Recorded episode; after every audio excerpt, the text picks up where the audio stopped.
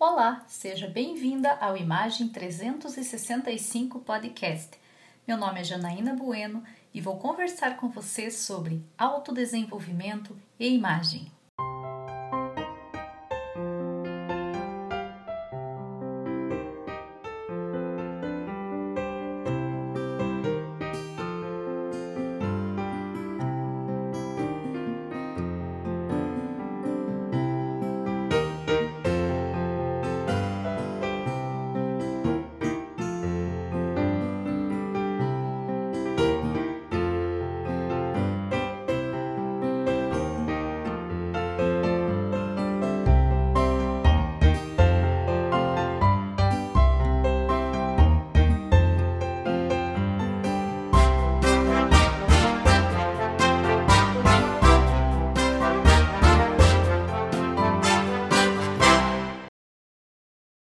Nesse episódio de número 2, tem uma pergunta para você. Quem é você além do seu nome? Você já se fez essa pergunta? Encontrou as respostas? Se você encontrou, que ótimo! Você já está no caminho do autodesenvolvimento. Mas, se você não encontrou a resposta, eu te convido a responder essa pergunta: Quem é você além do seu nome? Para responder essa pergunta, junto com o seu nome, como você responderia essa pergunta? Será que você, junto ao seu nome, acrescentaria o nome da empresa em que você trabalha? Ou será que você se declararia: é, eu sou fulana de tal, dona da empresa tal?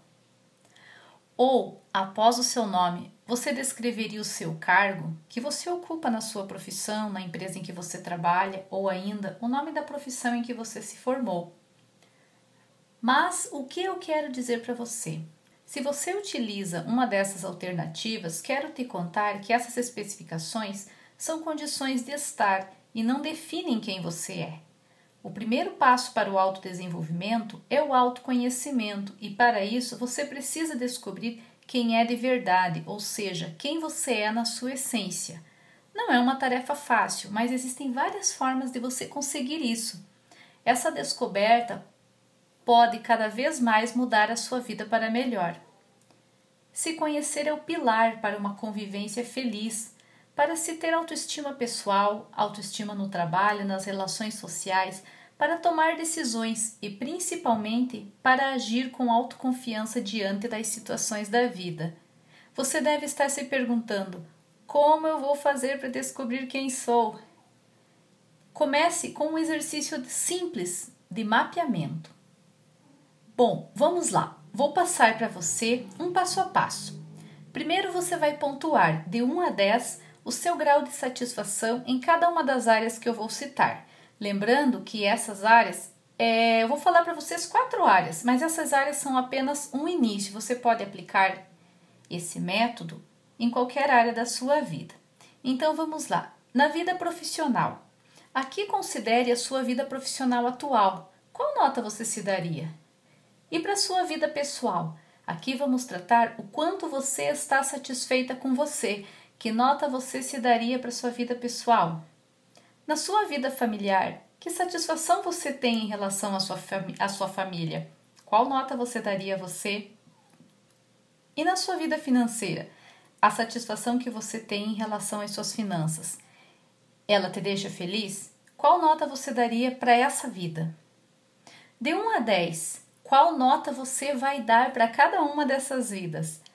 O objetivo desse exercício é que você exercite a sinceridade consigo mesma por essa razão, a continuidade desse trabalho eu vou falar em nosso terceiro episódio. Por enquanto, é importante que você reflita sobre a nota que você vai dar para cada uma dessas áreas da vida. Evite notas impulsivas. Procure dar uma nota de forma consciente. Essas áreas que estamos trabalhando, como eu comentei com você anteriormente, elas podem ser expandidas, mas para tornar o trabalho mais simples, vamos ficar nesses quatro pontos e também para facilitar e motivar você a dar continuidade. Ao concluir, você irá perceber que você pode usar este método em qualquer área da sua vida, combinado? No próximo episódio, voltarei a falar desse tema, orientando você a aplicar o resultado da sua avaliação em profundidade para você iniciar o processo de descoberta de quem é você. Tenha uma ótima semana e até o próximo episódio.